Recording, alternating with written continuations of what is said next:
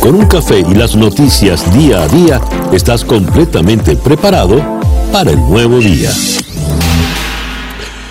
Muy buenos días. Nos amanece ya este lunes 9 de marzo del año 2020 y de este día ya han transcurrido una siete horas y un minuto. Está usted en la sintonía de Día a Día desde Miami para el mundo. Día a Día es una producción de Floralicia Anzola para América Digital con Laura Rodríguez en la producción general, Mariel Sofía Rodríguez en la producción informativa Jesús Carreño en la edición y montaje, José Jordán está en los controles con las presentaciones musicales de Manuel Sáez y Moisés Levi. Y ante el micrófono, quien tiene el gusto de hablarles, César Miguel Rondón. Para el día de hoy vamos a ocuparnos, por supuesto, del coronavirus y toda la eh, expansión rápida, veloz que ha tenido en el planeta. El tema lo vamos a abordar desde la perspectiva suramericana y poniendo énfasis en Venezuela, que hay casos ya en Colombia, Brasil, Argentina, Chile, Ecuador. El tema lo vamos a tocar con el destacado y respetado médico, internista e infectólogo Julio Castro. También eh, vamos a tocar el Día Internacional de la Mujer, conmemorado, celebrado en el día de ayer en buena parte del mundo, y haremos especial énfasis en lo que va a ocurrir hoy en Ciudad de México, cuando se dará eh, la, manifestación más original, inédita, un día sin nosotras, así lo han llamado, el lunes 9 nadie se mueve, es la consigna de convocatoria, un día sin mujeres en todo México. Eso lo vamos a tocar con Sonia Corona desde Ciudad de México. Y vamos a... En Madrid vamos a conversar con Ana Terradillos, periodista de la cadena SER, a propósito de lo acontecido ayer en España.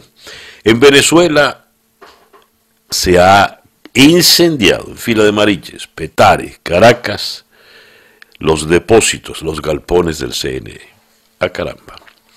Por alguna extraña razón, todo lo que acontece en el país levanta sospechas, especialmente si tiene que ver con el régimen, la dictadura de Nicolás Maduro. ¿Qué significa este incendio? ¿Qué se perdió allí? ¿Por qué no se le cree a Tibisay Lucena cuando advierte que eh, el cronograma electoral seguirá sin modificaciones? Esto lo vamos a abordar con eh, el eh, destacado periodista especializado precisamente en la fuente electoral, Eugenio Martínez. Y Donald Trump se reúne con Jair Bolsonaro en Mar-a-Lago en un fin de semana vacacional. Vamos a, ahondar en los alcances y secuelas de esta reunión con el periodista Paolo Manso desde Sao Paulo, en Brasil. Esto además de las informaciones de Venezuela, toda América Latina, Estados Unidos, el contexto electoral, por supuesto, Europa, Medio Oriente, África, Asia. Esto es día a día desde Miami para el mundo. Siete y cuatro minutos. Calendario lunar. Tenemos a la luna eh, creciente en Virgo, la luna de Virgo es la luna para poner cada cosa en su sitio, cada cosa en su lugar, es la luna para limpiar, ordenar. Y cuando decimos limpiar y ordenar, no es solo limpiar y ordenar eh, una casa, es desde una gaveta, y allí empieza usted a encontrar un papelito que se le perdió o que no encontraba, hasta un estudio, una biblioteca, una oficina, su vida personal. Y cuando hablamos de limpiar, no es solo pasarle el trapito al, polvo, sino también limpiarse usted. Es una buena luna para un proceso de desintoxicación y es excelente para ir al médico. Y tendremos a la una y 48 minutos de la tarde el plenilunio. Hoy es el día de la luna llena. El día de la luna llena, el día del plenilunio, según advierten acá en el calendario lunar, es el momento más determinante del ciclo lunar. Especialmente en este día, los tejidos corporales están sometidos a la máxima presión, mientras que la razón cede el puesto a las emociones. Se despierta el lado más instintivo del ser humano. En el plenilunio el cuerpo está más predispuesto a retener líquidos. No solo es recomendable tener moderación en las comidas, sino sobre las emociones, porque se encuentran a flor de piel y sus efectos se manifestarán sobre el organismo. Este es el, el día. Dice aquí, si realizas una meditación durante todas las lunas llenas, obtendrás transformaciones importantes en tu vida. Y finalizo la lectura del calendario lunar con una buena noticia. A las 11 y 50 minutos de la noche se despide el Mercurio retrógrado. Hasta hoy. Laurita Rodríguez acaba de soltar un suspiro de alivio. pues bien, resumiendo, eh, luna, plenilunio, luna llena a la 1 y 48 de la tarde con la luna en Virgo, sol en eh, Pisces y Mercurio retrógrado hasta las 11 y 50 minutos de la noche. Así nos amanece este 9, lunes 9 de marzo del año 2020. Estas son las noticias de Venezuela. El diario El Universal en Caracas, en su gran titular de hoy, garantizamos al país el cronograma electoral previsto, dice la señora Tibisay Lucena. Aseguró, si su palabra tiene algún crédito, que el ente comicial que preside garantiza al país el cronograma electoral, a pesar del incendio registrado la tarde de este sábado en uno de sus depósitos ubicado en Filas de Mariches, en el estado Miranda. Queremos asegurarle a toda la nación nuestra determinación de garantizar los procesos electorales constitucionalmente previstos para este año. Trabajaremos incansablemente para cumplirle al país. La señora Lucena sigue procediendo con una irresponsabilidad absoluta. Si se quemaron todas las máquinas, ¿cómo puede ella decir que garantizamos el cronograma previsto? Si es así, se entiende, las máquinas no eran necesarias, porque ella hace su proceso con o sin máquinas. Pero ¿qué fue lo que ocurrió? Según leo en el diario El Nacional, los primeros reportes de eh, Protección Civil Miranda señalaron que todo el parque de máquinas de votación y las maletas en las que se almacenan y trasladan las máquinas, las baterías de 12 voltios que sirven de respaldo para fallas eléctricas el día de la elección y los equipos captahuellas, todo eso se perdió en el incendio. En Venezuela ya comenzó el verano y los incendios forestales son naturales son regulares en esta época del año. Sin embargo, este evento generó suspicacia en los venezolanos que de inmediato se manifestaron en las redes sociales. El embajador de Juan Guaidó en Washington, Tibisay, el gran incendio y sabotaje ha sido el de este régimen, del cual eres protagonista, que acabó con el voto y la democracia en Venezuela. Eh, según Javier Ignacio Mallorca, según Protección Civil Miranda, los primeros reportes indicaban que el incendio en el galpón del CNE en Mariches se inició por el fuego en la maleza circundante. De allí había pasado a las instalaciones. Eh, según el reporte de Reuters, la presidenta del máximo organismo electoral de Venezuela dijo ayer domingo que fue poco lo que se pudo salvar de un incendio en el principal almacén de equipos para los comicios de la nación sudamericana. El fuego se produjo el sábado por la tarde en el depósito de 6.000 metros en fila de Mariches. En el incendio no se han reportado heridos y se desconocen las causas de las llamas. Ahora, eso no es un material de alta seguridad eh, necesario para el país. Es que no había nadie eh, allí. ¿Cómo es que el fuego fue tan rápido? Eso no está bajo el cuidado de la Guardia Nacional Bolivariana. Nadie es responsable. Ni el comandante de la Guardia Nacional Bolivariana sale a hablar. Nadie ha dicho nada a estas alturas. Las sospechas quedan y según Tibisay Lucena el cronograma electoral sigue adelante.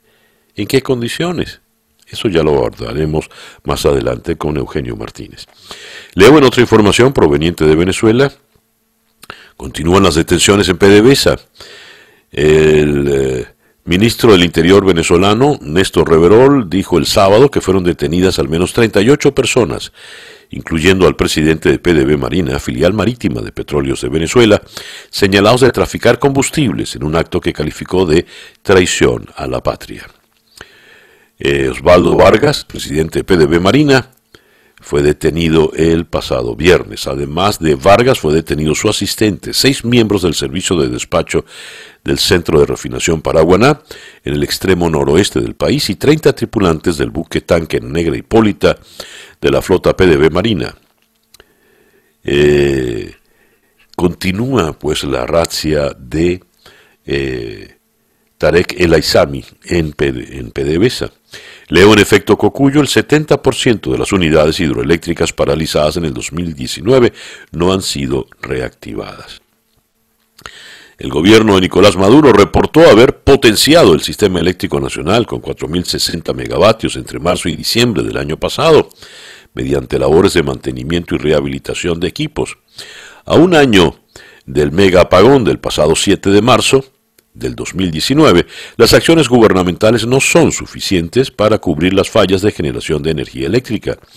No se conocen detalles de lo hecho desde marzo de 2019 para mejorar el sistema.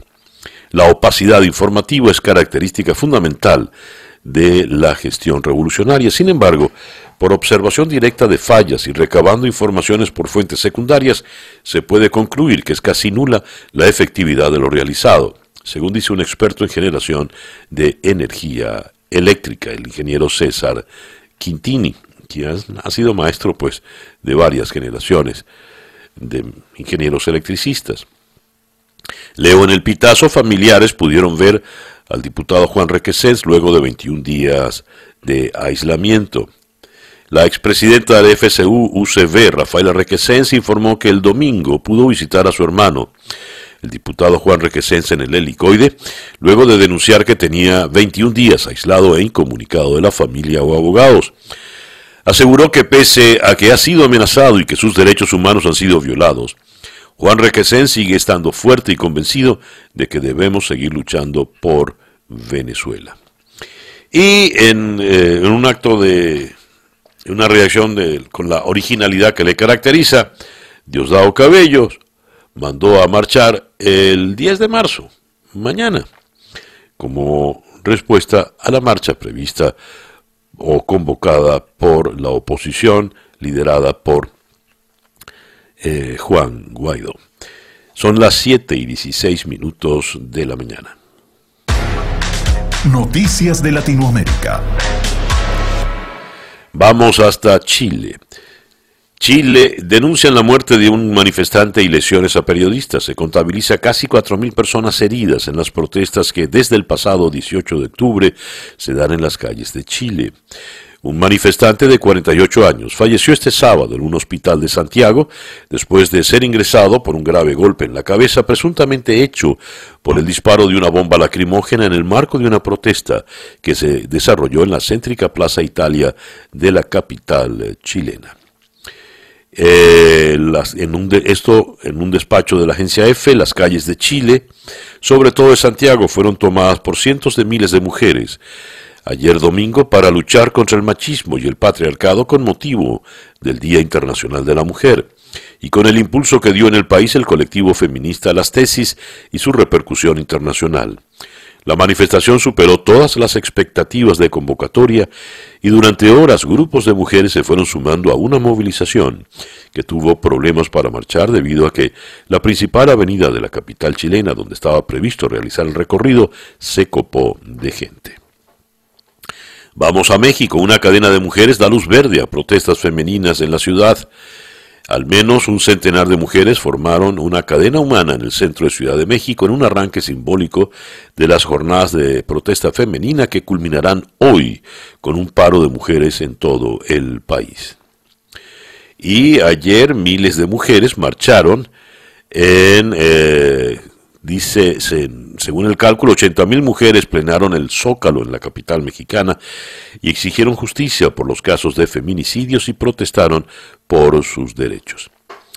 En el Perú, según la Deutsche Welle, el presidente de Perú, Martín Vizcarra, no descarta evaluar pena de muerte para violadores. Sin embargo, dijo que la medida no soluciona el problema. También prometió que su gobierno trabajará más en educación y en los hogares para cambiar la sociedad machista y patriarcal. El presidente de Brasil, Jair Bolsonaro, asistió ayer en Miami a la firma de un acuerdo militar con los Estados Unidos que, según el jefe del Comando Sur, el almirante Craig Fowler va a ayudar a enfrentar regionalmente amenazas como la que supone la crisis de Venezuela. Es un acuerdo histórico, dijo el almirante Fowler, quien recibió a Bolsonaro en la sede del Comando Sur en Doral, una ciudad vecina a Miami habitada mayoritariamente por venezolanos. Esto es lo que da pie para que Nicolás Maduro haya declarado que Estados Unidos está alentando una guerra entre Brasil y Venezuela. En Colombia, ocho asesinatos, ocho asesinados en una matanza en el norte. Ocho cuerpos sin vida han sido hallados en la madrugada de este domingo en Cúcuta. Varios campesinos hallaron los cadáveres e informaron a la policía, según informa el diario El Tiempo. La policía judicial tardó en apersonarse debido a las dificultades del camino y a la inseguridad de la región, ya que tuvieron que ser escoltados por el ejército. Hasta el momento no se conoce la identidad de las ocho personas asesinadas, quienes al parecer no son de la zona. El coronel de la policía, Ramiro Castrillón, ha explicado que todo indica que los cuerpos fueron traídos desde algún sector venezolano. Siguiendo en Colombia, joven colombiana con coronavirus estuvo en una iglesia en Bogotá. La joven proveniente de Italia, al conocer su diagnóstico, le dio esta información al Instituto Nacional de Salud e inmediatamente la iglesia tomó las medidas preventivas. La joven de 19 años de edad procedente de Italia, que fue el primer caso diagnosticado con coronavirus en Colombia, estuvo el domingo primero de marzo en la iglesia de Bogotá, Casa sobre la Roca, iglesia cristiana integral, sede Chicó, a la que asisten más de mil personas a cada servicio. Y en la Argentina, miles de argentinos católicos se expresan contra el aborto en la Basílica de Luján en el Día Internacional de la Mujer. Y con relación al coronavirus, disculpen, el Laboratorio Nacional de Referencia de la ANLIS Malbrán informó a las autoridades sanitarias mm, de la ciudad y la provincia de Buenos Aires la confirmación de tres nuevos casos de COVID-19 son dos hombres y una mujer que habían vuelto al país del exterior. Uno de ellos, que había llegado de Boston, tiene 43 años y está internado en el sanatorio Otamendi. El otro, de 71 años, se encuentra en el hospital Muñiz y había ingresado el jueves pasado de Parma, Italia, donde reside. Al día siguiente, empezó con síntomas y consultó en el centro porteño de Parque Patricios. La mujer de 53 años consultó ayer en un hospital bonaerense, había regresado de un viaje a Europa. Con estas tres nuevas confirmaciones, ascienden a dos en la Argentina, donde el sábado murió un hombre de 64, 64 años que permanecía internado en el hospital Argerich. El reloj indica las 7 y 21 minutos de la mañana. El editorial con César Miguel Rondón. Ya lo habíamos adelantado al leer las noticias. Voy a poner esto por acá mejor. La señora Tibisay Lucena garantiza que ella podrá eh, llevar adelante el cronograma electoral. Suponemos el de las parlamentarias, que es bastante complejo y sofisticado, porque al régimen no le gusta hablar de elecciones eh, presidenciales. Si poco pudo rescatar de Mariches, del incendio en Mariches, donde están todas las máquinas de votación, ¿cómo garantiza entonces que se va a proceder a la votación? Evidentemente no será sin máquinas. Y si es así, entonces se puede hacer elecciones en Venezuela con máquinas sin máquinas, contando semillitas de maíz, ¿acaso? Esto es una evidencia más de la irresponsabilidad de la señora Lucena. Pero no podemos pasar por alto el incendio. ¿Por qué ahora? Ah, claro, le echan la culpa a que está comenzando el verano y hay mucho monte en el país y el monte, la paja, se incendia muy rápido. Pero resulta que esto es un material sensible, muy importante para la vida de la República, y por ello está bajo la custodia de la Guardia Nacional Bolivariana. cómo es que la Guardia Nacional Bolivariana pudo eh, dejar que un incendio de esta magnitud pasara. No había previsiones, no había eh, ni siquiera un extintor para, digamos, hacer algo. En fin, sabemos que es un país de improvisados, un régimen de improvisados. Pero ¿por qué a estas alturas solo ha hablado la señora Lucena? ¿Por qué no ha hablado el responsable de seguridad del CNE? ¿Por qué no ha hablado alguien de la Guardia Nacional, su comandante, digamos? O el jefe de, de ese comandante, el general Padrino López, o el almirante Ceballos. En fin, es sumamente sospechoso ese incendio. Y las sospechas permanecerán por mucho tiempo. Como bien decía en un tuit cargado de ironía y humor el periodista Pedro Pablo Peñalosa, toda la credibilidad eh, de la señora Lucena ha quedado vueltas cenizas. Las noticias de hoy en Estados Unidos. El gran titular del Wall Street Journal, esfuerzos globales para contener el virus, se amplían. Eh, en el caso de Estados Unidos, ya más de la mitad de los 50 estados de la Unión han confirmado la presencia del virus. Y una nota increíble, en Italia, toda la Lombardía, 17 millones de personas están en cuarentena. Nadie puede entrar o salir de, de Lombardía. Ilustran esto con una fotografía del mensaje dominical papal acostumbrado en la plaza de San Pedro. Esta vez la multitud fue, valga la contradicción, escuálida y el Papa apareció fue en una pantalla de televisión de forma viral precisamente por el coronavirus. El Washington Post ilustra su primera página con la plaza del Duomo de Milán completamente vacía. Los casos en los Estados Unidos ya llegan a 500. Y eh, se destaca esta información del señor Anthony Fauci, director del Instituto Nacional de Alergias y Enfermedades Infecciosas, quien asegura que las personas mayores con afecciones subyacentes tienen un riesgo considerable si se contagian con el virus. Los hogares y otras instalaciones para ancianos están extremando las medidas de precaución, como limitar las visitas del exterior. Si usted es una persona con una afección subyacente y aún más específicamente una persona mayor con una afección subyacente debe pensárselo dos veces antes de subirse a un avión o afrontar un viaje largo. Y no solo no se lo piense dos veces, simplemente no se suba a un crucero. Cita textual para el señor Fauci. Eh, agregó que el país podría tener que considerar si extremar las medidas precaucionales en el caso de eh, grandes agrupaciones de personas y la situación empeora.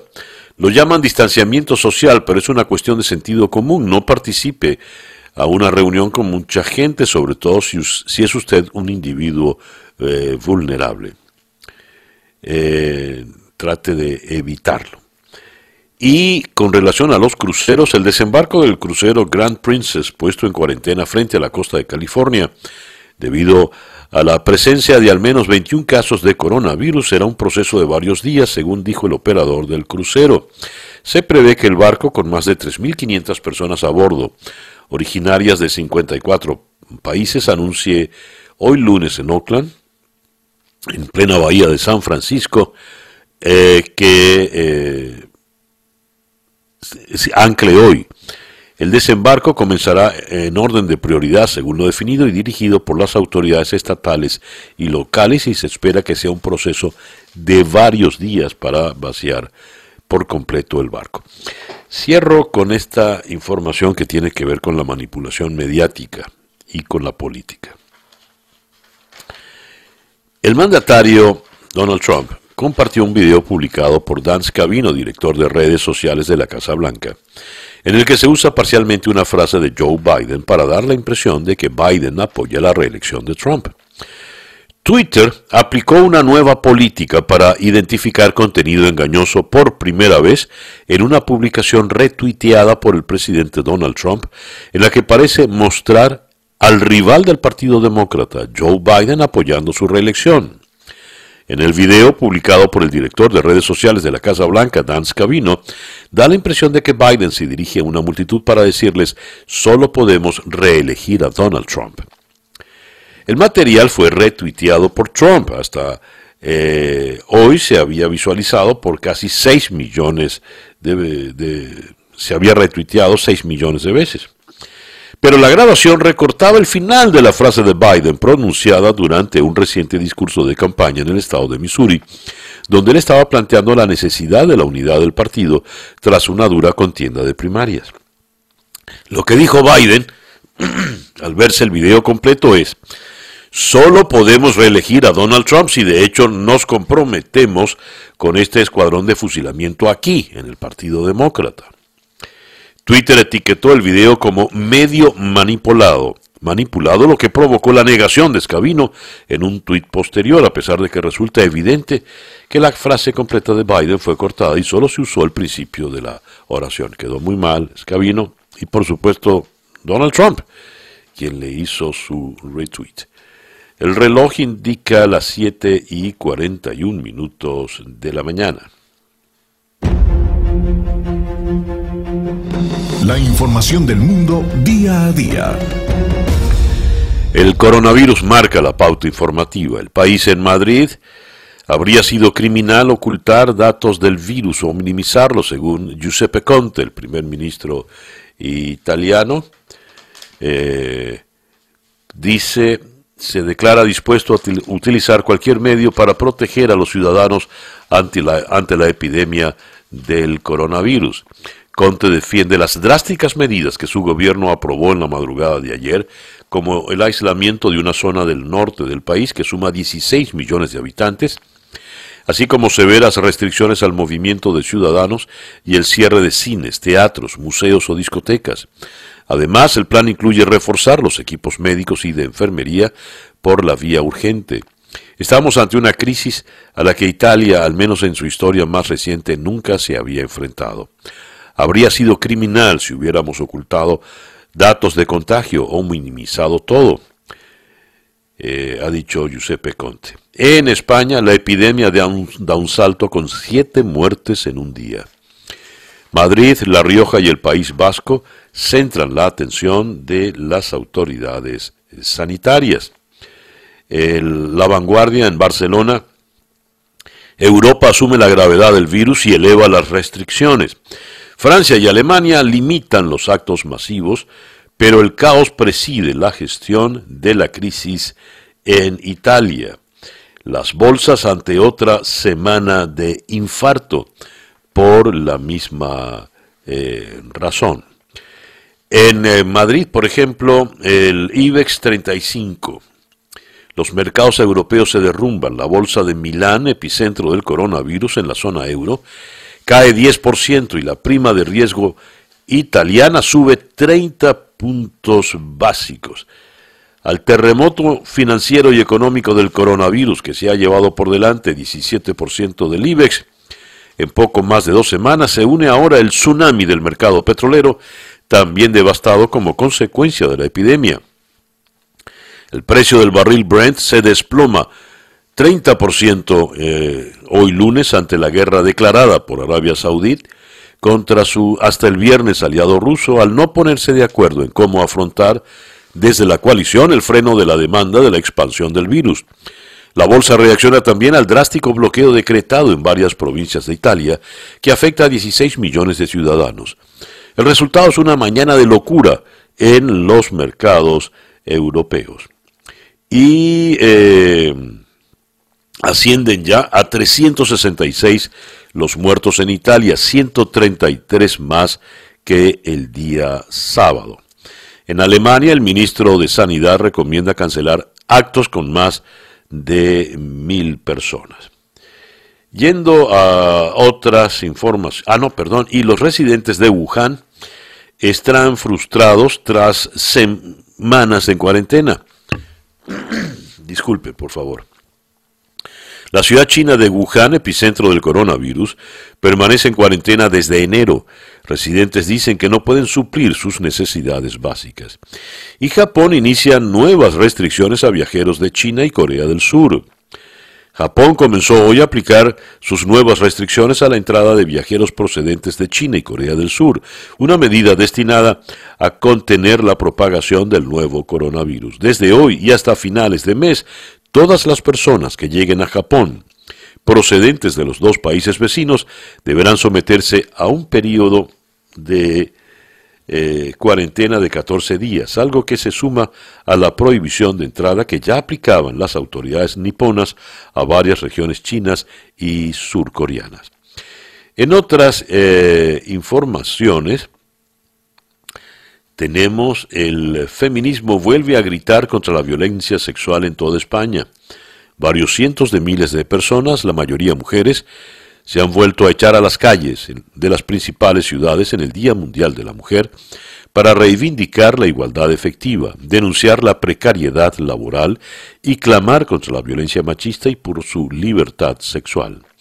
Las manifestaciones multitudinarias de Madrid, 120.000 personas según delegación del gobierno, y Barcelona, 50.000 según la Guardia Urbana, han cerrado este 8M marcado por el tono festivo y reivindicativo, como en años anteriores, pero en el que en esta ocasión el protagonista ha sido especialmente el grito de las mujeres por su libertad sexual. El polémico lema sola y borracha quiero llegar a casa se ha podido escuchar en todas las marchas moradas que este domingo han recorrido las principales ciudades junto con gritos como que no, que no, que no tenemos miedo, que sí, que sí, que sí tenemos rabia o aquí estamos ingobernables. Qué grito más, más español. Y hablando de mujeres y desde España, la joven eh, Inés Arrimadas de apenas 38 años, eh, le gana a Igea con 77% del voto escrutado y tendrá todo el poder, en, el Partido Ciudadano. La política catalana, de origen jerezano, de 38 años apenas, tendrá el control total del partido. Eh, Arrimadas cuenta con 78% de los delegados al Congreso del partido que se celebrará sábado y domingo lo que le asegura un amplio respaldo a su estrategia y su modelo de estatutos. El reloj indica eh, que son las 7 y 51 minutos de la mañana y ya que hablábamos de José Alfredo Jiménez vamos a ir a México donde para el día de hoy, lunes 9, se va a dar quizá la manifestación más original y quizá la más impactante de todas las que se han previsto a nivel mundial, para eh, celebrar el Día Internacional de la Mujer. En la parte anterior leíamos eh, las reacciones en Europa, especialmente en España. En América Latina también ha habido eh, muchas manifestaciones. Según un despacho del país en México, miles de mujeres exhiben su fuerza en las calles de América Latina. Se ven manifestantes de verde y morado alguna con el pecho desnudo, pintado de verde y morado, en las calles de Bogotá, hubo también manifestaciones en Chile, en Brasil, pero México es el centro para el día de hoy.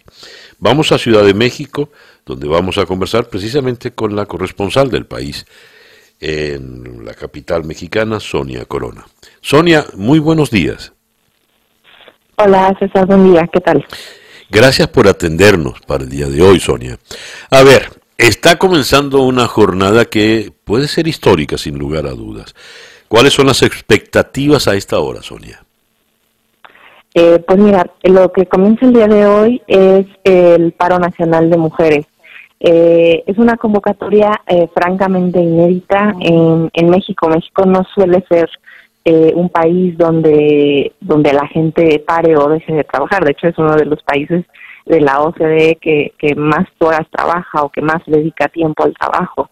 Y, esta convocatoria es, es inédita porque después de, de, la marcha del día de ayer, del Día Internacional de las Mujeres, que ocurrió en muchos puntos del mundo, eh, aquí también se está se está generando esta esta movilización sobre todo por por el hartazgo de las mujeres respecto a la altísima tasa de, de feminicidios.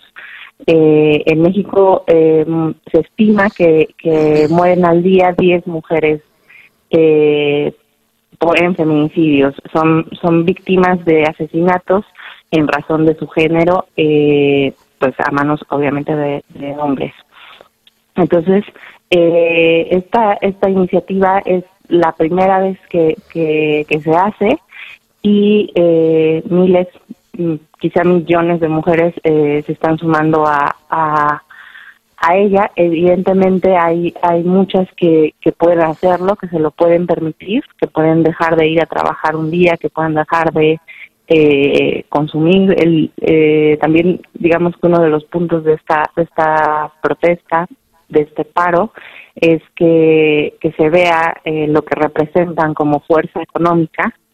Eh, entonces, eh, bueno, el punto me parece que es visibilizar la importancia de las mujeres en la sociedad a través de la, un poco la desaparición de las mujeres en, en la vida de México.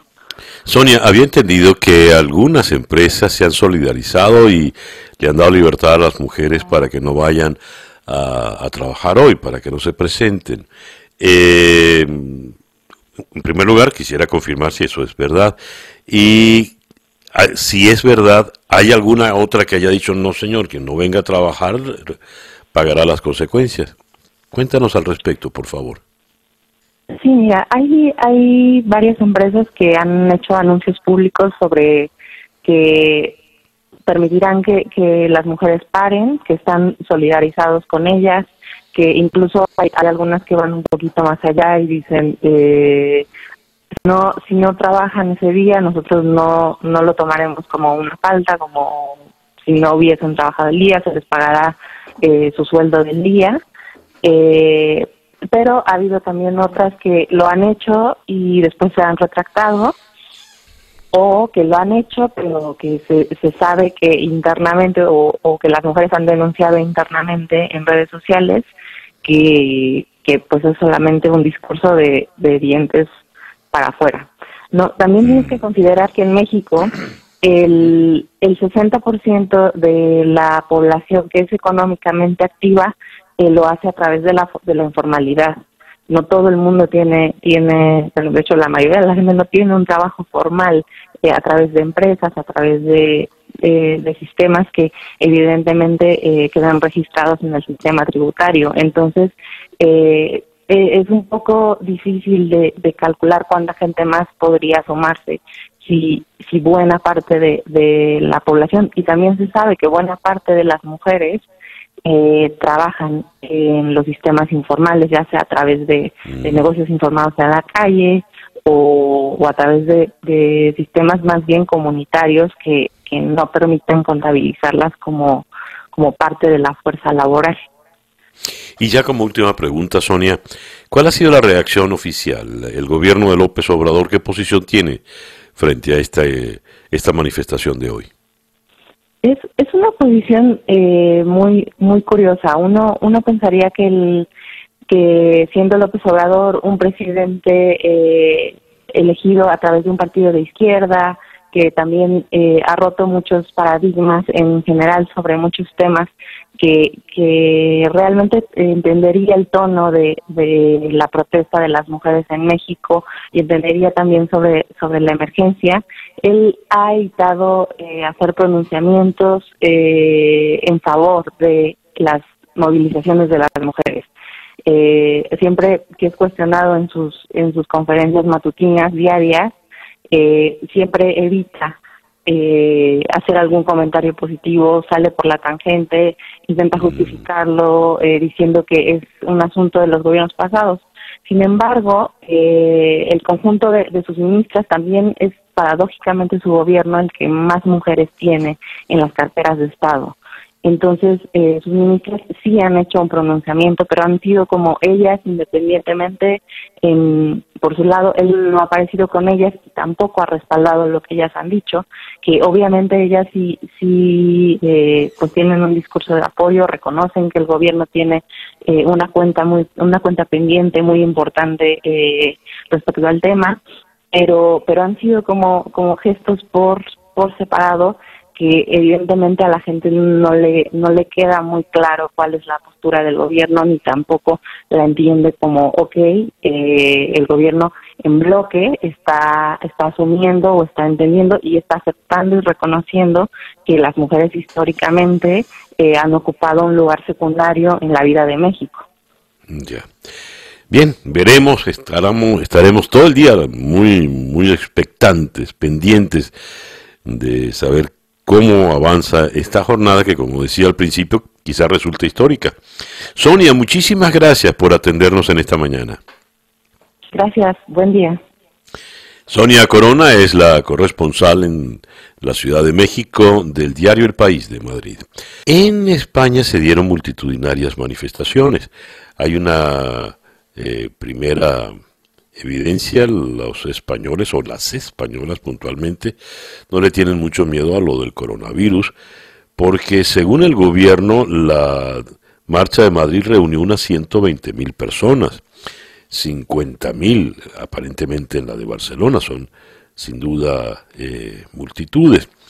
Pero, por otra parte, quedó en evidencia la fractura inmensa que hay en la política española. Según el titular del ABC, las discrepancias en la política y el feminismo desinflan el 8M. Y la reseña de El País de Madrid nos dice, las damas de Ciudadanos expulsadas de la marcha 8M, mientras SOE y Unidas Podemos buscan recuperar una imagen de unidad. Vox no va a la marcha porque considera que están todas ellas las feministas locas de odio. ¿Qué ocurre en España? A ver, ¿qué nos dice? Más allá de la multitud de mujeres que a pesar del coronavirus salieron a las calles, ¿qué nos dice eh, de lo que está aconteciendo en la política española estas diferencias? ¿Qué nos dicen? Vamos hasta Madrid. Allí está Ana Terradillos de la cadena Ser. Ana, muy buenos días, eh, buenas tardes para ti. ¿Qué tal? Buenos días para vosotros. ¿Cómo estáis, compañeros? Gracias por atendernos, Ana. A ver. Un placer. Eh, cuesta entender un poco eh, todo este brete de declaraciones y hacer de la marcha del Día de la Mujer algo, por lo visto, donde lo de menos era la mujer, ¿no? Sino el problema de la política interna española. ¿Qué ocurre allí? ¿Qué ocurrió? Bueno, yo creo que ocurre un poco como ocurre en todos los países, es decir, ante un movimiento tan multitudinario, tan importante, tan planetario como puede ser el 8 de marzo, que, que, en fin, que como siempre secundan muchas mujeres en todos los puntos del planeta, yo creo que al final los movimientos tan fuertes y tan grandes, pues evidentemente tienen su tienen sus disyuntivas, ¿no? Y tienen sus diferencias. Es cierto que aquí estamos dando los primeros pasos de un gobierno de coalición, llevamos apenas dos meses y hay temas muy concretos como es el tema feminista o puede ser el tema del aborto, donde digamos que eh, se ven las grandes diferencias que existen en ese gobierno de coalición, ¿no? Dentro del Partido Socialista y dentro de Unidas Podemos, porque si tú me preguntas dentro de toda la desunión que vimos ayer de las diferentes formaciones políticas, cuál es la que más me sorprende incluso me hace daño, yo creo que es la del gobierno, claro. A mí me hubiese gustado ver, eh, me hubiese gustado ver a un gobierno en la misma, con la misma pancarta, la misma cabecera de la manifestación, sin ningún tipo de, bueno, pues de, de disyuntiva, de diferencia, ¿no?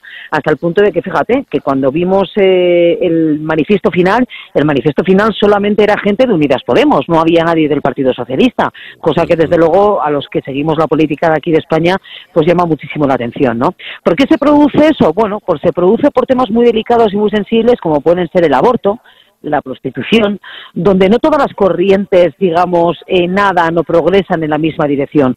Pero yo creo que hay que tener también eh, la lectura positiva de esto, realmente lo creo, porque para mí lo importante es que Eh, hace 10 años era inimaginable esto aquí en España. O sea, de hecho, ayer yo coincidí con gente que venía de todos los sitios, de Hispanoamérica, de Latinoamérica, venían de Londres, venían de Suiza, venían de Ginebra. Y decías tú, ¿no? A pesar del coronavirus, pues efectivamente, a pesar del coronavirus, muchísimas mujeres nos plantamos ayer en la calle con, bueno, con ganas de plantar cara a, a, todos aquellos que quieren recortar nuestros derechos, ¿no? Lo nombrabas tú también en portada, Vox. Yo creo que ahí es donde hay que subrayar, ¿no? La fuerza de todos los partidos frente a otro que se niega en, digamos, eh, bueno, reconocer o asumir que efectivamente en este país, como en otros muchos, hay una hay un problema de violencia estructural contra nosotras, contra las mujeres, que nos matan a nosotras, con lo cual tenemos que, eh, bueno, luchar por eso. Y de hecho ayer, fíjate, eh, era muy curioso porque prácticamente eh, todas las conexiones que se hacían con gente de la manifestación, todas pedían por su seguridad.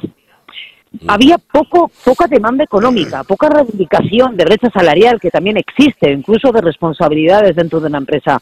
Aquí lo que se pide es por la seguridad, por la seguridad de que no tengamos que ir mirando para atrás eh, cuando llegamos a casa, por la seguridad de nuestros hijos, por la seguridad de, de, bueno, de, un, de un siglo en el que vivimos que parece que todo esto ya sobra, ¿verdad? Es que ahora mismo acaban de matar a otra persona en Valencia, a otra mujer. Eh, tenemos un problema gordo de violencia de género aquí en, en este país y, y a pesar de que eh, las fuerzas y cuerpos de seguridad del Estado se han puesto las pilas, perdón por el término, e incluso la justicia ha progresado, eh, hay mucho efecto dominó y hay muchos hombres que siguen matando a sus parejas y exparejas. Ahora, Ana, puntualmente, ¿cuál es la discrepancia entre Unidas Podemos y el PSOE?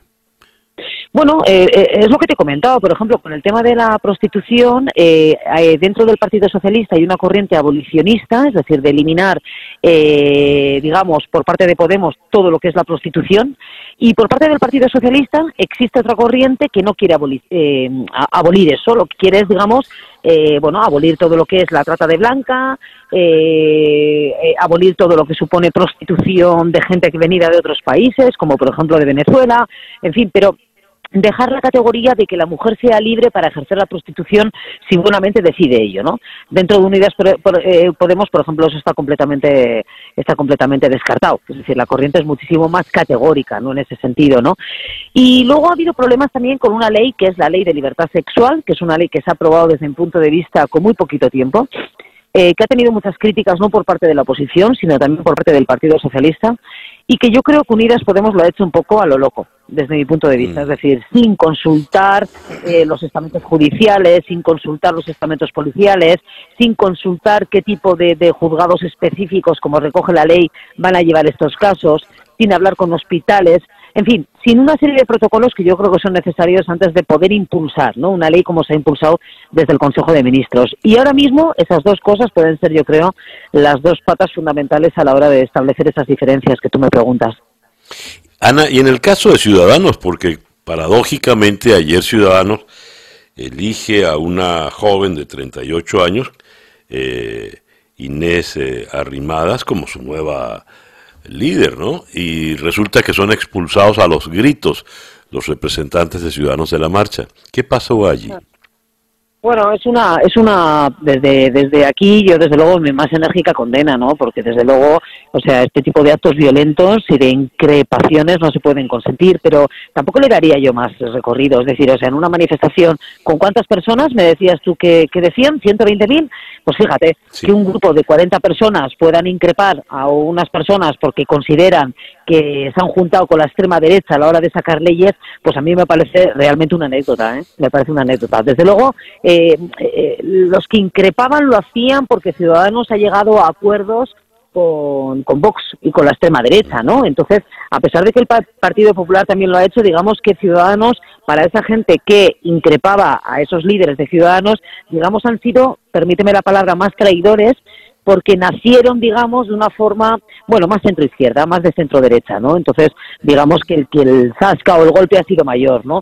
Pero yo tampoco de verdad, ¿eh? yo sé que estas cosas al final son las que por las que acertamos a titular los periodistas, pero yo creo que el movimiento de ayer es muchísimo más intenso, mucho más bonito, muchísimo más emocionante que que bueno que 40 personas hayan increpado a cinco personas de Ciudadanos. Muy bien. Y ya para cerrar, Ana, porque el, el tono de Vox no deja de llamar la atención, porque desde cierto punto de vista podría sonarnos eh, ese tono un tanto anacrónico, ¿verdad? O desfasado. Pero mira que está teniendo mucha, mucho éxito en, toda Europa el movimiento de la extrema derecha. Mm. Puntualmente, ¿qué le pasa a Vox con las mujeres? Pues fíjate, es una cosa buena pregunta porque yo no lo entiendo. Mira que les he preguntado a ellos, ¿eh? porque me parece que hay muchísimas más cosas eh, que como colectivo necesitamos solventar y realmente creo que son ganas de poner en contra un colectivo muy importante, que es el colectivo de la mujer. Pero digo yo que tendrá adeptos, claro. Cuando ellos lanzan ese mensaje, adeptos tendrán. Es decir, Vox gana por tres puntos, sobre todo, digamos, o por tres ideas fundamentales. Una es la inmigración, y en eso coincide con toda Europa. Otra es el tema de los nacionalismos, y es un problema que tenemos en ciertas partes de Europa, como por ejemplo aquí o por ejemplo Italia, y gana también por las mujeres, y este es un tema que solamente se lleva aquí en España, ¿no? Y yo creo que es por el movimiento tan gordo y tan fuerte y tan poderoso que hemos creado, ¿no? En los últimos tres años. Yo creo que es cierto que ahora mismo la ley protege de una forma exagerada a la mujer, es cierto que las cosas han cambiado hasta el punto de que ahora mismo las mujeres estamos en un momento, digamos, de, bueno, de poderío, empoderadas, y eso hay que aprovecharlo. Y yo creo que hay hombres que se sienten eh, maltratados por la ley. Y yo creo que a partir de ahí, pues eh, logran sus adeptos y pueden captar de otros calaveros que son los calaveros de los hombres. Ya. Ana, muchísimas gracias por atendernos en eh, la mañana de hoy. Gracias a vosotros. Un abrazo. Gracias, Ana Terradillos, eh, de la cadena SER, desde Madrid. Despacho de la agencia Reuters, desde Caracas. La presidenta del máximo organismo electoral de Venezuela, la señora Tibisay Lucena, dijo ayer, fue poco lo que se pudo salvar de un incendio en el principal almacén de equipos para los comicios de la nación sudamericana. Cuando se dice fue poco lo que se pudo salvar, digamos que en realidad está refiriéndose a no se pudo salvar nada. Según un tuit de eh, Javier Ignacio Mallorca, según Protección Civil Miranda, los primeros reportes indicaban que el incendio en el galpón del CNE en Mariche se inició por el fuego en la maleza circundante. De allí habría pasado a las instalaciones. Y es cuando vienen las preguntas. ¿Eso no es material sensible de alta seguridad para la vida de la nación. Eh, no debe estar eso sumamente protegido por la Guardia Nacional. Eh, ¿Por qué no se ha manifestado ningún organismo de seguridad todavía? No había ni siquiera un extintor. ¿Cómo es eso que vino la candela? Ay, sí, chicos, se quemaron las cosas, no se salvó nada. ¿Qué hay detrás de todo esto y qué puede ocurrir ahora? Eh, si algún periodista domina y maneja la fuente electoral es Eugenio Martínez, así que vamos a Caracas para conversar con Eugenio. Eugenio, muy buenos días. Hola César, un gusto escucharte. Eugenio, a ver, según el gran titular del Universal de esta mañana, la señora Lucena dice, garantizamos al país el cronograma electoral previsto. Surge una pregunta inmediata. Si se quemó prácticamente todo o poco pudo salvarse de las máquinas, quiere decir que las máquinas no eran necesarias para llevar adelante una elección, porque ella dice que va a respetar el, cronograma. En, en, otras palabras, no le afecta el incendio. ¿Qué hay? ¿Cómo podemos interpretar esto? No, el, el, incendio sí es una pérdida significativa para, para la dinámica política y electoral del país especialmente cuando se está hablando de, más allá del tema de las elecciones parlamentarias, de seguir presionando a Nicolás Maduro para que acepte una elección presidencial. Es decir, que uno de los principales componentes del sistema automatizado se haya perdido en un incendio no es cualquier cosa, es un daño significativo e incluso nos pone en un escenario diferente al que estábamos en el día viernes. Por ejemplo, eh, como ya no están las máquinas, se perdieron en esencia todas las máquinas de votación. Eh, el CNE tiene al menos en este momento tres líneas de acción o busca un sistema automatizado nuevo, y ese nuevo va a venir de Rusia o Turquía o China, que son los únicos que pudiesen venderle algo a Venezuela en medio de las sanciones, o vamos a un proceso manual en donde vamos a pasar del acta mata-voto a la Fuerza Armada mata-voto, porque le va a corresponder a la Fuerza Armada trasladar las actas de escrutinio de todas las mesas, o el CNE se aventura a desarrollar un, su propio sistema de votación que fue lo que hizo la autoridad electoral de República Dominicana, y hace un mes ya se demostró el, eh, el mal criterio que em, eh, el problema que genera cuando las autoridades electorales desarrollan software de, de, votación. Eh, alguien estará escuchando y dice, bueno, se quemaron las máquinas, ¿por qué no se pueden volver a comprar máquinas nuevas? en esencia, los sistemas que tiene el CNE, que fueron desarrollados por Smartmatic, corren, trabajan, funcionan en equipos de Smartmatic. Así que habría que comprar las máquinas de Smartmatic con el problema con la con y Smartmatic tiene rotas sus relaciones en este momento con el Estado venezolano, más allá del tema de las sanciones. Pudiese el CNE comprar máquinas similares y tratar de adaptar los sistemas que tienen esas máquinas similares. Eh, en este caso, eh, se corre riesgo de que eh, los programas no corran adecuadamente si no se hace una adaptación de esos programas a, a los nuevos equipos. Es decir, todo, todo el abanico de posibilidades que se abre, eh, una solución es peor que la otra, ninguna es una, una, una, solución óptima. Porque además, la decisión sobre qué tipo de sistema electoral se va a usar este año, qué tipo de sistema de votación se va a utilizar este año, le va a corresponder a un Consejo Nacional Electoral que todo el mundo quiere cambiar. Estamos en el peor de, lo, de, lo, de, lo, de los escenarios posibles. Ya, entonces, Eugenio, una solución es peor Cualquier solución es peor que la otra, acabas de decir. Una frase muy, muy gráfica. Uno tiene que ver todas estas circunstancias con suspicacia. Si algún nombre despierta sospechas de tan solo decirlo en Venezuela, en la Venezuela de los últimos lustros, es y Lucena. Perdóname que te haga esta pregunta. ¿A quién en realidad beneficia ese incendio?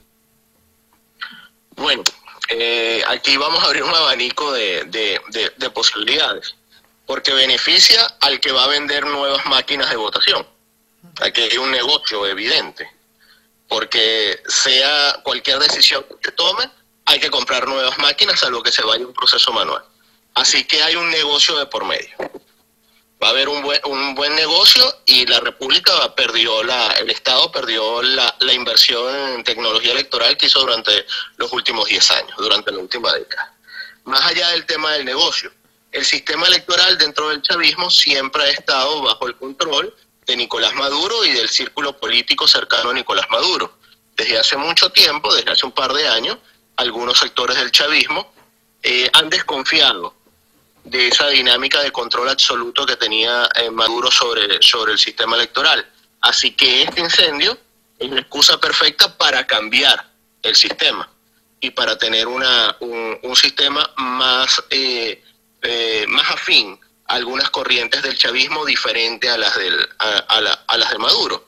Y en otro caso simplemente es ir a una votación manual donde independientemente del voto masivo que se tenga, el control de los militares en las mesas de votación es el que va a terminar determinando eh, en realidad quién gana o quién pierde dentro de la dinámica y cómo se ha venido comportando la Fuerza Armada venezolana en, en los últimos años. En el contexto, sí, en el contexto político actual, Eugenio, ya para concluir, donde tienes por una parte pendiente nombrar un nuevo CNE, por otra parte la discrepancia entre elecciones presidenciales y elecciones parlamentarias o ambas. Eh, donde se tiene la, la, discrepancia en de si se va o no se va a un proceso electoral. En ese contexto electoral, esa candela de ayer, del día sábado, ¿qué más quemó? ¿Qué, de, ¿Qué es lo que nos queda ahora, de verdad? Bueno, en realidad ese, ese incendio, provocado o no, porque quedan muchas dudas sobre los protocolos de seguridad en torno al almacén del Consejo Nacional Electoral, que antes era un almacén de una empresa de encomiendas internacional y debería tener una especie de zona de seguridad alrededor para evitar que lo que describe Ignacio Mallorca eh, ocurriese, pero sin entrar en ese tipo de, especulación, la pérdida de, todo el sistema de votación eh, imposibilita o hace mucho más difícil el avance de los acuerdos electorales, porque ya no se trata solamente de decir vamos a elecciones y hacemos todas las auditorías es que hay que construir, ejercer un sistema electoral y después decidir ir a elecciones. Eh, en realidad la posibilidad de acuerdo que, existía hasta el día viernes eh, no es que se haya roto definitivamente, pero si ya era complicada, ahora lo es mucho más. Ya. Bueno, Eugenio, sospecho que volveremos a conversar eh, próximamente, en los próximos días, porque esto de verdad pica y se extiende. La candela está fresca. Muy bien. Gracias, Eugenio. Un abrazo. Era Eugenio Martínez, eh, como decía al principio, pues quizá el periodista que mejor maneja de forma más completa la fuente electoral, tiene años dedicado a eso. Una solución es peor que la otra. Vaya frase. Hacemos ahora una pequeña pausa y ya regresamos con día a día. Desde Miami para el mundo son las 8 y 29 minutos. Leo hoy en la hoja de San Pablo, la Folja de Sao Paulo, en Brasil. Al lado de Bolsonaro, Trump dice que no hace promesas sobre las tarifas a los productos brasileños. El presidente americano elogió al presidente brasileño, mas no se comprometió en relación a los impuestos. ¿Cómo se recibe esto allá en Brasil? Pues vamos precisamente a la ciudad de San Pablo o Sao Paulo para conversar con el amigo, el periodista Paolo Manso. Paolo, muy buenos días. Buenos días, eh, buenos días a ti y a tus uh, audiencias, tu audiencia, disculpa. Paolo, ¿cómo, cómo, ¿cómo han recibido en Brasil esta frase de Donald Trump? Bolsonaro es mi amigo, es un gran tipo, pero no voy a hacer promesas con relación al tema arancelario. ¿Cómo se entiende eso? Eh, se entiende que prácticamente el Trump de siempre, y es decir, que él promete mucho, pero después hace como se le da la gana. Eh, claro, como justamente tú dijiste, leyendo la, la folla, la folla de Sao Paulo justamente lo, lo subrayó. Eh, por ejemplo, el Estadao, que es el otro diario de San Pablo, hoy sale sobre la específica del acuerdo eh, militar que hicieron, que, que fue una, eh, una primera vez eh, y, el mismo almirante Fowler del Comando sur, de Estados Unidos dijo que es un es un histórico día porque comparten tanto la tecnología como eh, el desarrollo de tecnología militar Estados Unidos y Venezuela eh, y Brasil, disculpame. Eh, y justamente eso podría ser también tener consecuencias también para para el resto del continente y también para Venezuela, porque es un acuerdo muy importante, el militar. El comercial que Trump le diga que no va a bajar las tarifas, claro, los que no le gusta para nada a Bolsonaro, pues la folla, eh, y son muchos, eh, yo también no me gusta Bolsonaro, pero te digo, eh, la folla es uno de los diarios más críticos, subrayan esa frase puede ser también vista desde un punto de, de, otra óptica, en el sentido, bueno, mejor no, no hacer falsas promesas y vamos a ver lo que pasa, porque con el acero, por ejemplo, Trump había dicho, voy a aumentar los impuestos a Argentina y Brasil, después dijo a los dos que prácticamente eh, no lo iba a hacer y y ahora vuelve con esa frase. O sea, eh, el problema en ese caso, no porque quiera disculpar a Bolsonaro, pero es Trump, que cada vez, eh, eh, cada mes dice una cosa diferente, ¿no? En el sentido. Pero no fue, no fue el específico, no sorprendió, digamos así. Hubo críticas, hubo críticas a Bolsonaro, viste, vos sos muy sumiso, muy eh, muy bajo eh, porque lo acusan de eso. Y en realidad la política exterior de Brasil mudó en ese sentido, es totalmente vinculada a las de Estados Unidos y, en, cambio no, no obtenéis eh, y te dice esa frase, Brasil es grande, Bolsonaro es mi amigo, pero no le bajo las tarifas, entonces te estás tomando el pelo. Parece eso, ¿no? Pero por otro lado, hubo también eh, acuerdo, el acuerdo militar es mucho más importante eh, a mi modo de ver. ¿Qué tiene ese acuerdo militar puntualmente? Puntualmente, mira, eh, es un acuerdo sobre el desarrollo, los test, la, aviación y facilita la, el desarrollo y la pesquisa de tecnología eh, sobre todo los productos de defensa, prácticamente equipar a Brasil a un estado de la, de la OTAN. Eh, y eso mm, es histórico, a decir eh, el, el dice Foller, que es el almirante que el mando del Comando Sur, porque hay una hay una mm, hay una prácticamente una información minuto a minuto entre los dos. Para decirte, mm, hay poquísimos otros países que hicieron eh, un acuerdo así eh, en el mundo con Estados Unidos. Entonces, por eso que es interesante. Estamos conversando con el periodista Paolo Manso desde la ciudad de Sao Paulo, en Brasil. Paolo, el, eh, el propio presidente Trump dijo que habían conversado, él había conversado con Bolsonaro sobre Venezuela, que es un tema que le importa mucho. Y eh, Nicolás Maduro reaccionó luego de estas conversaciones y dijo lo siguiente. Empujar a, la intención de esa reunión es empujar a Brasil a un conflicto armado con Venezuela. La Casa Blanca se ha decidido un plan para traer el terrorismo a Venezuela, para escalar un conflicto de carácter violento y justificar una inversión. Estados Unidos lo que quiere es un conflicto armado entre Brasil y Venezuela. ¿Qué se piensa de esto allá en Brasil?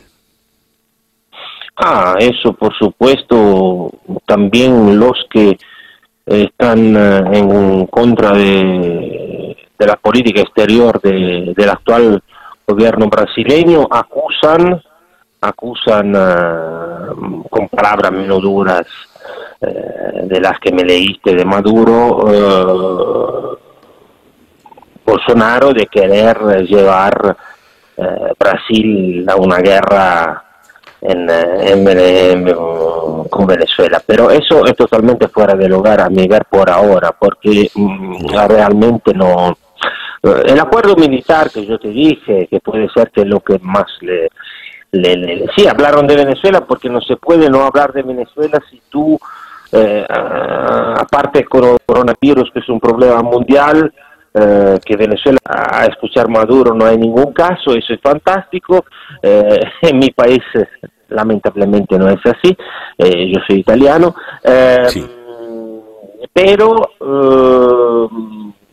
yo creo que la referencia eh, de Maduro sea totalmente exagerada. Aquí hay un sitio que se llama 247, Brasil 247, que es muy eh, pro Lula y que escribió un artículo duro diciendo más o menos eh, el concepto de Maduro. Eh, pero yo lo excluiría absolutamente porque Brasil tiene muchos problemas.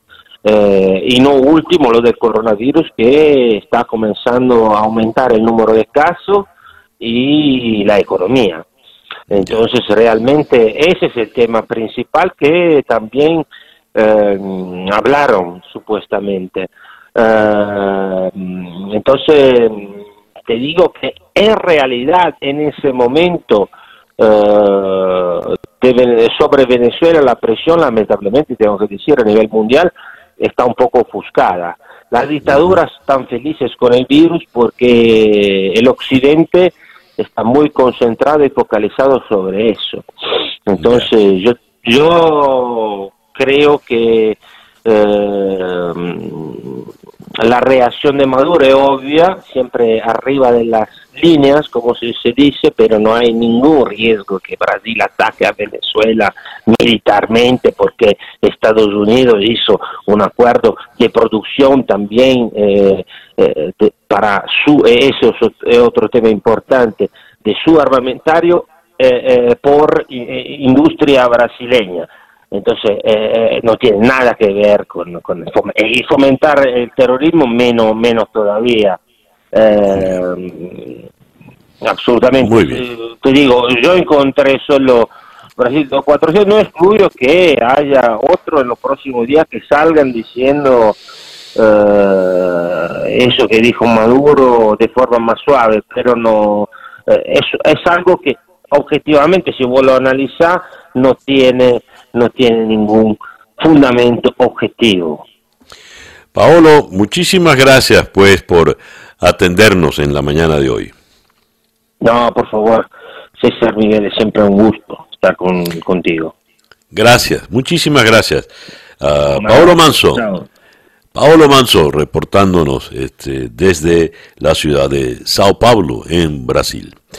El reloj indica en este momento en día a día desde Miami para el mundo las 8 y 46 minutos de la mañana. Sintonizas día a día con César Miguel Rondón. Decía nuestro entrevistado Paolo Manso, las dictaduras están felices porque ahora solo se habla del coronavirus.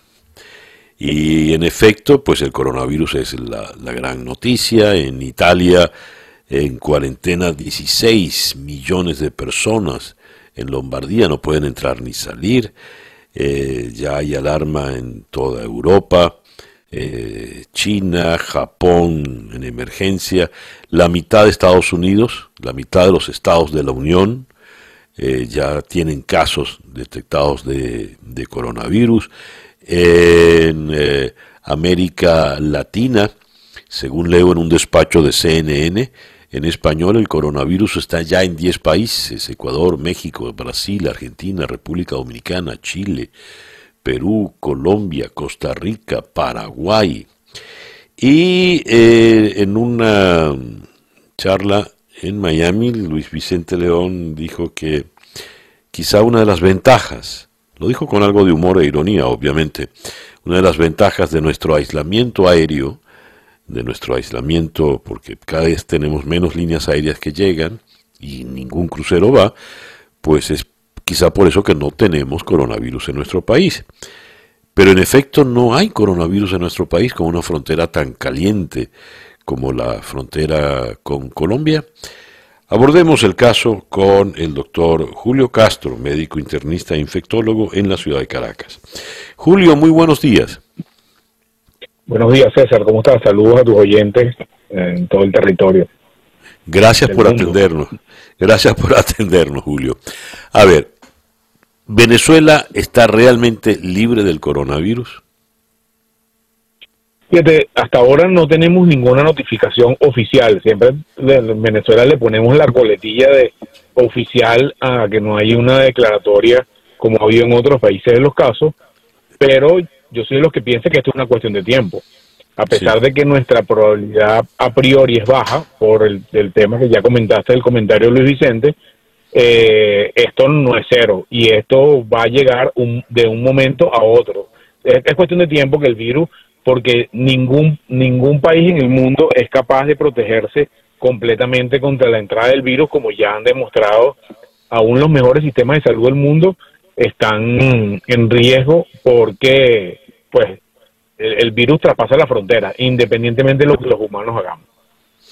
Según declaraciones del ministro de Salud del régimen de Maduro días atrás, declaraciones que podríamos tomar como indignantes o, o porque era una fanfarronada o porque era una toma, una tomadura de pelo, dijo que Venezuela tenía todos los equipos técnicos, eh, la más alta tecnología, eh, todos los equipos médicos para enfrentar eh, la eventual llegada del coronavirus.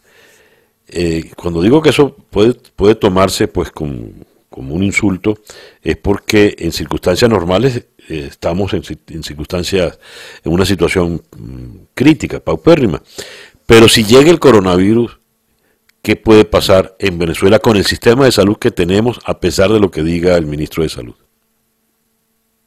Fíjate, yo creo que el coronavirus en este momento ya podemos ver como un espectro de impacto sobre la población. Por un lado tienes países como Taiwán y Singapur con un control, yo diría el más eficiente de lo que podemos ver en la humanidad hasta este momento, y situaciones como la de Irán, donde ya seis o siete personas del gabinete eh, presidencial o dictatorial, como uno quiera ponerlo, eh, están infectados y ya dos de ellos han fallecido. Entonces, eso te da una idea de que puede haber un compromiso relativamente leve o un compromiso masivo del coronavirus. Yo creo que Venezuela va a estar hacia el lado del malo, no hacia el lado del bueno, porque en Venezuela, encuesta, datos de la encuesta nacional de hospitales de hace una semana, 55% de nuestros hospitales no tienen mascarillas de protección, mascarillas quirúrgicas, que es una herramienta básica para evitar la contaminación o la, el contagio al personal de salud. 66% de los hospitales no tienen agua y si no tienes agua no tienen como lavarte las manos, que es la estrategia fundamental de control para una epidemia como esta según la Organización Mundial de la Salud. Y ahí podemos seguir una serie de otros parámetros que hemos medido en relación a la situación, no solamente hospitalaria, sino sanitaria nacional. Entonces, ciertamente nos agarra la gripe sin pañuelo y uno estimaría que el impacto aquí va a ser eh, y muy importante en relación a nuestros pares, por ejemplo, a Colombia, a Brasil, a Ecuador, que están en el mismo continente, que tenemos la misma temperatura, etcétera, etcétera, pero aquí las condiciones de salubridad son peores, lo mismo que la capacidad real de afrontar esto desde el punto de vista logístico, y además hemos tenido, hemos visto pacientes sospechosos ya en la última semana. Eh, la gente sabe que yo veo pacientes y cuando ves cómo es el protocolo logístico para la denuncia de los casos, la toma de muestras, en la práctica hay muchas deficiencias y se las hemos dicho al gobierno directamente. De hecho, estamos entrando a una reunión en los próximos minutos convocada por el ministerio y lo mismo que decimos en radio se lo decimos personalmente. Mira, ustedes pueden escribir un papel muy bonito de cómo se trata el coronavirus, pero ahí si no hay equipo de protección para la gente que toma las muestras, si los médicos no saben dónde tienen que enviarle y cómo protegerse, bueno, e, esa preparación que está escrita en un papel no termina sirviendo de nada. Julio, este, hasta donde puedas sin violar pues tus, tus, tus obvias limitaciones profesionales como médico, ¿Puedes ahondar un poco en eso que dijiste? Todo el mundo sabe que yo consulto gente y les he transmitido sobre los protocolos. ¿Podrías ahondar un poco en esos dos aspectos?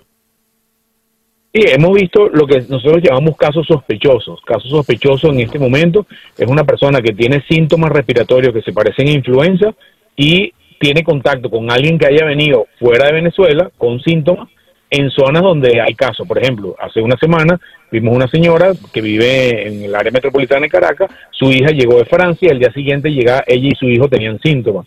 Y tres días después, esta, esta señora, que estaba cumpliendo años de más, tuvo síntomas que parecían influenza. Hizo una fiesta porque cumpleaños, fue la razón por la que vino su hija, y vinieron 30 amigos a una fiesta. Entonces, bueno, ya, ya tú sabes cómo empieza a complicarse esto de un contacto con otro. Lo mismo que personas que trabajan en el servicio exterior, que tienen contacto con personas de otros países, que tienen contacto con alto volumen de gente.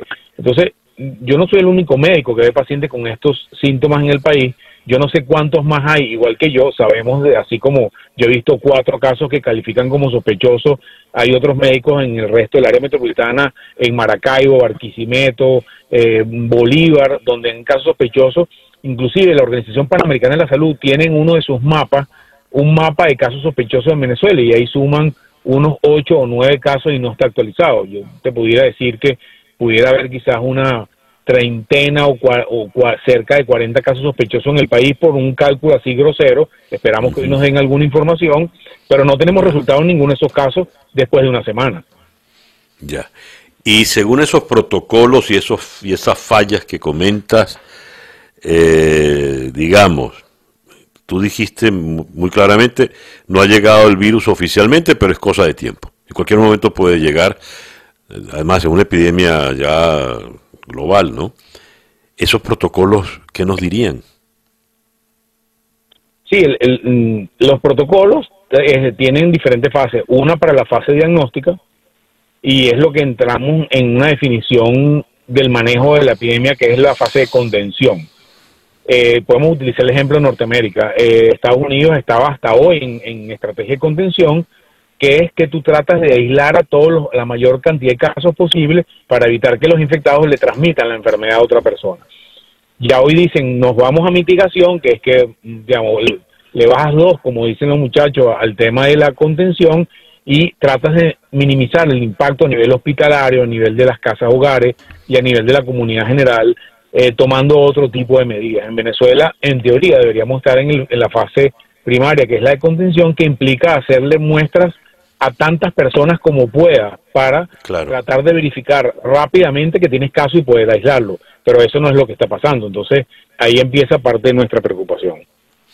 Julio, te agradezco inmensamente pues que nos hayas atendido en la mañana de hoy. Un gran abrazo. Gracias al doctor eh, Julio Castro, destacado médico internista e infectólogo desde la ciudad de Caracas.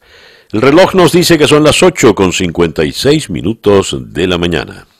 Esto fue Día a Día desde Miami para el Mundo. Día a Día es una producción de Flora Alicia Anzola para América Digital, con Laura Rodríguez en la producción general, Mariel Sofía, María Sofía, Mariel Sofía Rodríguez en la producción informativa, Jesús Carreño en la edición y montaje, José Jordán en los controles y ante el micrófono, quien tuvo el gusto de hablarles, César Miguel Rondón.